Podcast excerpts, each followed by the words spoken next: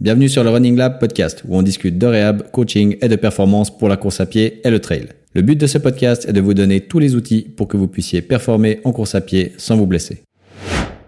Petite annonce avant de commencer et nouveauté dans la newsletter, je vais vous mettre à la fin de chaque newsletter une petite rubrique boîte à questions avec un lien. Ça, c'est pour si vous avez des questions concernant les différents épisodes des podcasts ou simplement sur les contenus que je poste en ligne. Vous pourrez me les poser directement en cliquant le lien de la boîte à questions. Et puis ces questions, moi, je les regarderai chaque semaine et puis j'y répondrai dans le podcast de la semaine suivante. Je ferai sûrement un épisode spécial par rapport euh, à ces questions-là. Pas de panique si votre question est pas prise directement dans le podcast qui suit. Euh, J'aurai peut-être beaucoup de questions et je les aurai peut-être pas toutes prises en un coup. Donc soyez patient et puis attendez simplement le podcast de la semaine d'après. J'appellerai ces podcasts sûrement FAQ, donc soyez attentifs. Regardez vos boîtes mail et puis si vous avez des questions, eh ben, inscrivez-vous à la newsletter et puis posez-les-moi directement dans la boîte à questions. Allez, c'est parti. Dans cet épisode, on va parler du syndrome de la bandelette iliotibiale ou le SBIT ou encore le syndrome de l'essuie-glace, le fameux, le mythe, la légende. Pour commencer cette suite d'épisodes qui parleront plus spécifiquement des blessures les plus fréquentes en course à pied, on va commencer par l'une des plus connues, j'ai nommé le syndrome de l'essuie-glace ou de son vrai nom, le syndrome de la bandelette iliotibiale. On va voir dans cet épisode que c'est une des blessures les plus frustrantes en course à pied. On va voir évidemment les causes et surtout la pour s'en remettre. À la fin de cet épisode, du coup, vous saurez comment éviter le syndrome de la bandelette iliotibiale et surtout comment vous en remettre si vous êtes blessé. On commence par une petite description. Qu'est-ce que c'est que le syndrome de la bandelette iliotibiale C'est une des blessures les plus courantes en course à pied et on la retrouve surtout chez les coureurs ou coureuses de demi-fond ou de fond. Ça veut dire en gros les personnes qui courent des 5 kg à 10 kg, voire jusqu'à 21 kg et possiblement marathon. Tout ce qui est, on va dire, 800 mètres en dessous, très peu probable que ça arrive chez ces personnes-là. Ça s'illustre surtout par une douleur qui est localisée sur la face latérale du genou qui apparaît surtout lors de la course et qui pousse le coureur à s'arrêter. Le SBIT donc est une blessure de compression de votre bandelette au niveau du condyle fémoral externe. De nouveau pour un petit rappel anatomique, le condyle fémoral c'est la partie de votre fémur qui est l'os de votre cuisse qui se trouve en gros en bas à droite, on va dire à l'endroit où ça s'articule avec votre tibia. Donc on parle ici de l'articulation fémoro-tibiale, mais si on parle simplement du condyle externe, c'est en gros la grosse partie extérieure de votre fémur à cet endroit-là. Et quant au cours, eh ben, les impacts répétés, ils vont venir accentuer ce phénomène de compression et puis du coup, ça va s'illustrer par une inflammation de toute la zone. J'ai dit plus haut que c'est une blessure frustrante et on va voir ça déjà pour plusieurs raisons. Déjà, on la sent pas au quotidien, sauf dans les cas d'inflammation très sévère. Ça veut dire que vous avez aucun problème pour monter, descendre les escaliers, marcher, en gros faire toutes vos activités quotidiennes. Et même quand on court, c'est une blessure que vous n'allez pas sentir tout de suite. Ça veut dire que bah, vous allez partir faire vos 5-10 minutes de course. Les premiers moments, tout va bien se passer. Et puis, d'un coup, vous savez pas pourquoi, après 15 minutes, eh ben, vous avez de nouveau cette douleur qui vient et qui vous force à arrêter votre course. Évidemment, après, on recommence le cycle un petit peu euh, vicieux de, eh ben, on a été courir, on a une douleur, on arrête de courir parce que ça fait trop mal. Après, on se dit que vu que la douleur est de nouveau là, on va prendre 3-4 jours de break sans courir et ensuite on retourne courir. Ça fait le même schéma encore, encore et encore. Et puis, du coup, vous traînez votre SBIT sur des semaines, des mois et vous n'arrivez pas à vous en sortir. Et ça fait surtout qu'à chaque fois, vous avez un peu ce faux espoir que votre blessure, elle est passée, parce que comme je viens de le dire, bah, les 10 premières minutes, peut-être que tout va bien dans votre sortie, et d'un coup, après 15-20 minutes, bam, ça vous revient sur le coin du genou, et vous êtes de nouveau en pleurs à la fin de votre sortie. Donc maintenant, on va déjà regarder un petit peu comment est-ce qu'on déclenche ce SBIT ou syndrome de la bandelette iliotibiale. Donc déjà, pourquoi est-ce qu'on a ça? Surtout que là, vous allez me dire, mais pourtant, je fais toujours le même tour, à la même vitesse, sur la même surface. Donc, je vois pas ce qui a changé dans mon entraînement parce que je fais toujours la même chose. Justement, comme on l'a évoqué avant dans l'épisode précédent, quand je vous ai présenté déjà en gros le syndrome de la bandelette, eh bien, on a dit que c'était une blessure dite de répétition. Qu'est-ce que ça veut dire? Ça veut dire que c'est une blessure qui va se déclencher quand on fait beaucoup de volume et qu'on reste toujours sur la même surface. Ça veut dire en gros que vous faites faire toujours la même chose à votre corps tout le temps, toute la semaine, chaque sortie. Et c'est surtout pour ça qu'on la retrouve chez les coureurs de demi-fond, par exemple de 1 km à 3000 mètres, et les coureurs de fond qui sont en gros à 5 kg ou plus. Pour vous illustrer un peu tout ça et pour que ce soit un petit peu plus clair pour vous, je vais vous donner euh, une petite histoire de cas. On a par exemple Julia, 27 ans, qui est employée de commerce, euh, qui se prépare pour faire son 21 km. Euh, c'est sa prochaine course qu'elle a dans le viseur. Elle a en général une fréquence d'entraînement plutôt entre une à deux fois par semaine. Elle a l'habitude de courir plutôt au bord du lac, donc sur un terrain plat et régulier. Et elle fait surtout des sorties à une allure footing. Et puis ces sorties, elles sont en général entre 6 et 8 km. Pour sa course qui est dans un mois, elle décide d'un coup de plus s'entraîner parce qu'elle aimerait faire un chrono de 1h50. Alors elle commence à s'entraîner 3-4 fois par semaine en augmentant également ses distances. Alors elle fait des sorties du coup plutôt entre 10 et 15 kg alors qu'avant elle était entre 6 et 8. Mais voilà, après deux semaines, lors d'une sortie ordinaire, eh ben, Julia, elle commence à avoir mal au genou droit. Elle essaie de continuer un moment malgré la douleur, mais la douleur, elle est trop forte et puis bah, ça l'oblige à arrêter sa course. Donc ici, alors c'était une histoire de cas euh, comme vous pourrez le retrouver pas mal chez les coureurs amateurs. C'est plusieurs fois des histoires que j'ai eues personnellement en traitement en physiothérapie. Donc c'est quelque chose de quand même très commun et qui arrive souvent. Donc ici, on peut déjà identifier facilement euh, les causes que j'ai évoquées un peu plus haut, donc c'est-à-dire déjà une augmentation trop rapide et trop grande du volume que vous commencez à connaître euh, maintenant à travers mes différents posts et podcasts. Ça veut dire que vous en avez fait trop, trop vite. Et puis, deuxième point qu'on peut relever ici, ce serait plutôt une surface ou une allure de course qui change jamais. Donc là, on a le mauvais mix, entre guillemets, entre vous en avez fait trop, trop vite et surtout sur quelque chose que vous faites tout le temps la même chose. Ça veut dire quoi? Ça veut dire que votre corps, vous l'avez habitué à un certain rythme, à une certaine allure, à un certain terrain, et d'un coup, parce que dans un mois, vous voulez faire euh, une course de 21 kg plus vite, vous augmentez l'entraînement, vous augmentez les distances, et votre corps, en gros, bah, il n'a pas eu le temps d'encaisser tout ça, et du coup, bah, il va vous le faire sentir en vous blessant. Ça, c'est pour la partie plutôt, on va dire, quantification euh, de votre charge d'entraînement. Maintenant, dans cette blessure de la bandelette iliotibiale, on a d'autres choses qu'on peut identifier comme facteurs, on va dire, euh, aggravants ou en tout cas éléments qu'on peut retrouver chez les personnes blessées d'un SBIT, notamment euh, une faiblesse des stabilisateurs de hanche. Donc, en général, c'est surtout du côté de la hanche où se trouve la blessure et on peut également retrouver ce qu'on appelle un valgus dynamique du genou. Un valgus dynamique, c'est en gros le genou qui part vers l'intérieur au moment de l'appui.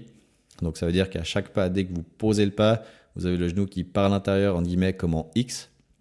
Et ça, ça peut par exemple être une illustration euh, de ce manque de force. À noter que, et attention, ouvrez grand les oreilles ici, c'est pas parce qu'on a un valgus dynamique de genou qu'il faut forcément changer la façon de courir ou que cette personne, elle se blesse davantage à cause de ça. D'accord? Certes, un valgus exagéré et qui est que d'un côté, euh, ça peut vouloir la peine d'être corrigé. Mais une personne qui a toujours couru avec un léger valgus et même des fois des deux côtés et qui s'est jamais blessée, euh, elle a aucune raison de changer son schéma de course. D'accord? Donc, dans certaines situations, oui, un valgus prononcé, ça peut être euh, un signe que plutôt au niveau des, des stabilisateurs de hanche, eh ben, il y a peut-être une faiblesse qui fait que cette blessure, ben voilà, elle est peut-être augmentée par ce phénomène-là. Par contre, de nouveau, chez quelqu'un qui a toujours eu ce genre de schéma, alors de nouveau, je mets des pincettes sur exagéré, mais quelqu'un qui aurait toujours eu un petit valgus de genou des deux côtés, qui a toujours couru, qui s'est jamais blessé, eh ben, n'allez pas commencer à dire à cette personne de courir avec les genoux alignés, d'accord? On n'essaie pas de faire des statuts grecs. Les personnes qui ont couru comme ça toute leur vie ont été adaptées comme ça et leur corps s'est adapté à ça. D'accord? Donc ici, on est bien dans le cas d'un syndrome de la bandelette qui peut s'expliquer en plus peut-être d'une mauvaise quantification de la charge d'entraînement par une faiblesse des stabilisateurs de hanche. Mais ça, de nouveau, c'est à votre praticien euh, de le déterminer, votre physio ou professionnel du sport mais déjà, la première chose à prendre en compte, c'est regarder comment vous vous entraînez. Et ensuite, si vraiment à ce niveau-là, il y a toujours quelque chose qui joue pas alors que vous faites tout juste, eh bien c'est bien d'aller investiguer un petit peu niveau force, euh, en tout cas au niveau des stabilisateurs de hanches, voir la musculature de vos cuisses, s'il y a quelque chose qu'on peut euh, trouver à ce niveau-là. Donc oui, tous les aspects liés à la posture, au schéma, à la foulée, et toutes ces choses-là, c'est important, mais n'oubliez pas que le 80% des blessures en course à pied, c'est quand même lié à la charge d'entraînement. Donc, c'est la première chose que vous devez regarder avant de penser à voilà, tous les petits détails euh, qu'on peut voir chez une personne quand elle court. Bon, maintenant on a Julia qui est blessée, euh, c'est la misère, elle peut plus courir, elle ose plus courir parce qu'elle sait plus quoi faire pour faire partir cette blessure-là. Alors maintenant, qu'est-ce qu'on fait? On a dit déjà que les principaux éléments qui causent un SBIT, soit une blessure de répétition, c'est le volume et surtout une même surface. Donc en gros, augmenter trop vite le volume et par contre être toujours dans les mêmes schémas au niveau euh, des terrains sur lesquels on court. Donc pour la réhab, on va découper en gros le processus en trois phases. Une première phase qu'on appellera la phase aiguë, qui sera celle qui apparaîtra en gros dans les 24 à 72 heures à partir du moment où la blessure, eh ben, elle s'illustre. Deuxième phase, ce sera la phase d'adaptation. Et la troisième phase, la phase de réathlétisation. On va prendre ces phases une à une. On va faire le processus complet. Donc, on part de notre blessure chez Julia. Son syndrome de la bandelette, il vient de sortir. Elle a fait sa sortie course à pied. Elle a mal au genou. Elle a dû s'arrêter de courir. Donc, maintenant, qu'est-ce qu'elle fait? On est dans la phase aiguë.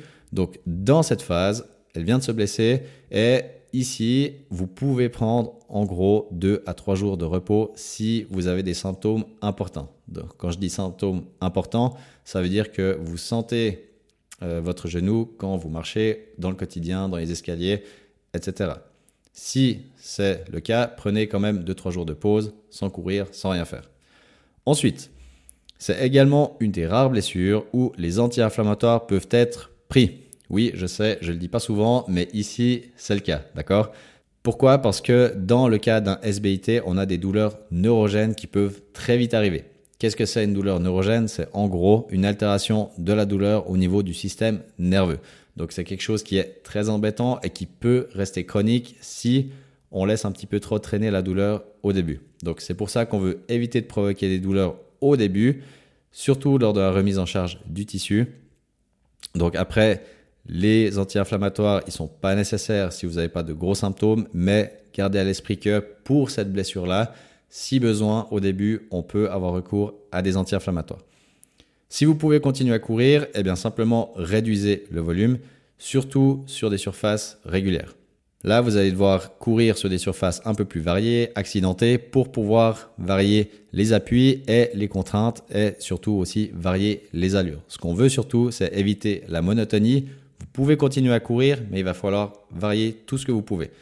Évitez les descentes quand même parce qu'elles sont génératrices de grosses contraintes au niveau des genoux. Mais par contre, vous pouvez augmenter l'intensité de vos entraînements en les coupant par exemple avec des périodes de marche. Ce que vous pouvez faire par exemple comme entraînement type, ce serait faire par exemple 5 minutes de marche suivi de 5 fois, ouvrez les parenthèses, 2 minutes de course, 1 minute de marche, fermez la parenthèse, et puis vous finissez par 5 minutes de marche. Donc ça veut dire que pour continuer à courir avec un syndrome de la bandelette, préférez des entraînements type intervalle où vous allez du coup varier les allures. Par exemple, bah voilà, plutôt que l'allure footing non-stop qu'on veut éviter à tout prix, bah vous allez quand même courir plus vite que cette allure footing et vous allez avoir des temps de pause où vous allez marcher. Donc ça vous coupe l'allure. Idéalement, faites-le sur des terrains un peu accidentés ou mous ou en tout cas variés, type piste vita ou si vous êtes euh, à la campagne dans la forêt parce qu'on aimerait exposer notre corps à différents stimuli pour le sortir de la monotonie et des choses un peu euh, répétitives. Un dernier mot encore sur euh, tout ce qui est attel, taping. Euh, vous pouvez les utiliser si vous sentez que c'est des méthodes qui vous font du bien, mais leur utilisation, bah, ça doit rester à court terme parce que par la suite, vous devez pouvoir vous en passer. D'accord? Si au début, un tape, ça vous fait du bien, très bien. Si ça vous permet de reprendre la course à pied, de vous remettre en confiance, c'est génial. Par contre, gardez en tête que c'est pas quelque chose que vous devez garder sur le long terme parce qu'après vous allez devenir un peu accro à ça.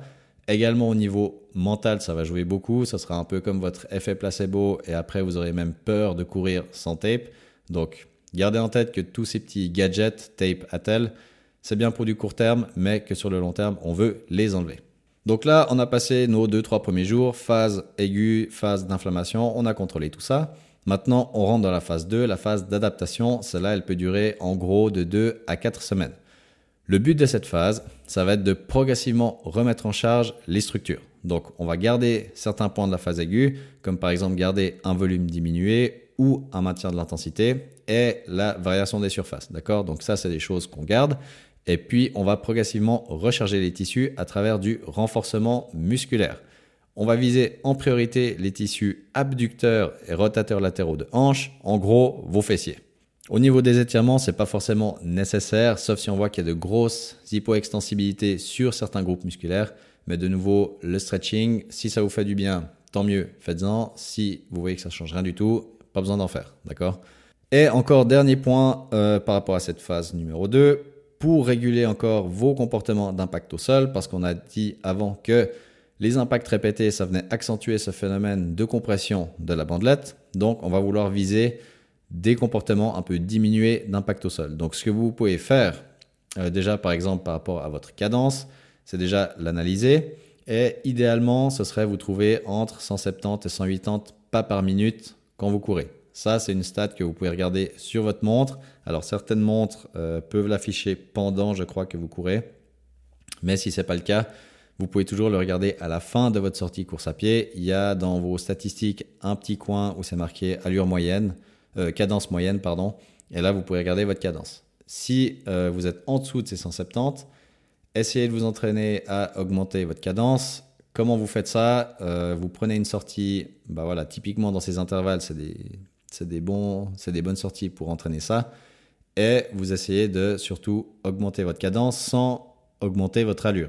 Et c'est là la difficulté, c'est que pour une même vitesse, vous devriez être capable de faire plus de pas, donc ça voudra dire plus de petits pas euh, que ce que vous faisiez avant. Donc ça, je vous laisserai tester euh, de votre côté. Si vous voulez un peu plus de détails sur euh, ces modifications de cadence, j'en parle un peu plus en détail dans le podcast sur la foulée, que vous pouvez aller regarder. Mais donc voilà, si vous voulez diminuer aussi vos comportements d'impact, eh bien augmentez votre cadence entre 170 et 180 pas par minute. Bien, là on est dans la phase 3, donc on est on va dire euh, fin de la troisième, quatrième semaine et on entre dans la phase du coup de réathlétisation qui sera à partir de la quatrième semaine. Donc là, dans cette phase, l'idée ça va être de confirmer en gros les bonnes adaptations qu'on a eues dans la phase 2 et puis bah, de progresser et retourner à nos entraînements normaux. C'est ici du coup qu'on va parler de quantification de la charge d'entraînement et où on va recommencer à augmenter progressivement le volume et à revenir vers des surfaces planes, d'accord? Je vous rappelle ici l'importance du mot progressivement, d'accord? C'est pas parce que pendant deux semaines tout est bien allé dans vos petits intervalles que vous pouvez de nouveau revenir faire une heure et demie à plat, d'accord? Donc le progressivement, vous commencez à le connaître aussi. Donc ne soyez pas bêtes, soyez des coureurs intelligents et faites les choses gentiment. De toute façon, vous allez sûrement pas faire la perf du marathon de Berlin demain, donc vous n'êtes pas pressé, d'accord?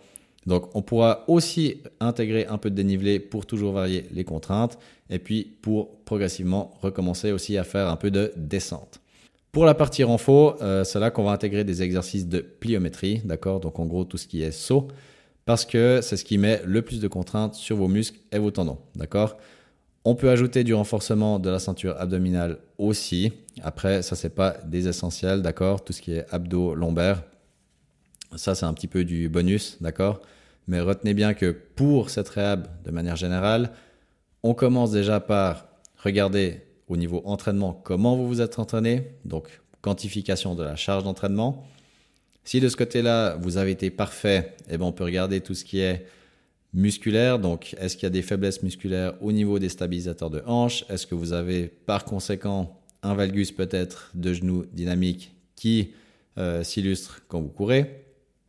Et une fois qu'on a peut-être réglé encore euh, tout ça, là, après, ben, on peut adresser déjà votre euh, entraînement en vous faisant recommencer par des intervalles courts, varier les terrains, varier les allures et surtout pas rester trop longtemps à la même allure sur une même surface.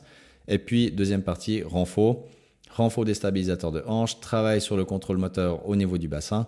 Et puis, peaufinage de tout ça, eh ben, on met des charges un peu plus lourdes. Et puis, si vous voulez rajouter après un peu de gainage euh, et des choses comme ça, eh ben, c'est tout bonus. D'accord? Donc maintenant, si on devait parler un peu de durée pour euh, cette blessure-là, pour ce SBIT, c'est difficile de donner une durée exacte parce que, à peu près comme toutes les blessures en course à pied, le plus tôt c'est découvert, diagnostiqué, et eh ben, le plus tôt on peut s'en remettre. D'accord? Et le plus tôt on applique tous les principes qu'on vient de voir dans cet épisode, et eh ben, le plus tôt vous allez vous en remettre. Donc, on peut s'en sortir en plus ou moins une ou deux semaines si on se connaît très bien, qu'on sait comment gérer notre charge d'entraînement et qu'on l'identifie très vite, d'accord? Mais si par contre on a des douleurs qui perdurent et puis qu'on alterne bah, cette phase de j'ai mal, du coup je m'arrête pendant trois jours et ensuite je reprends et ensuite j'ai de nouveau mal, donc je m'arrête de nouveau pendant trois jours, etc.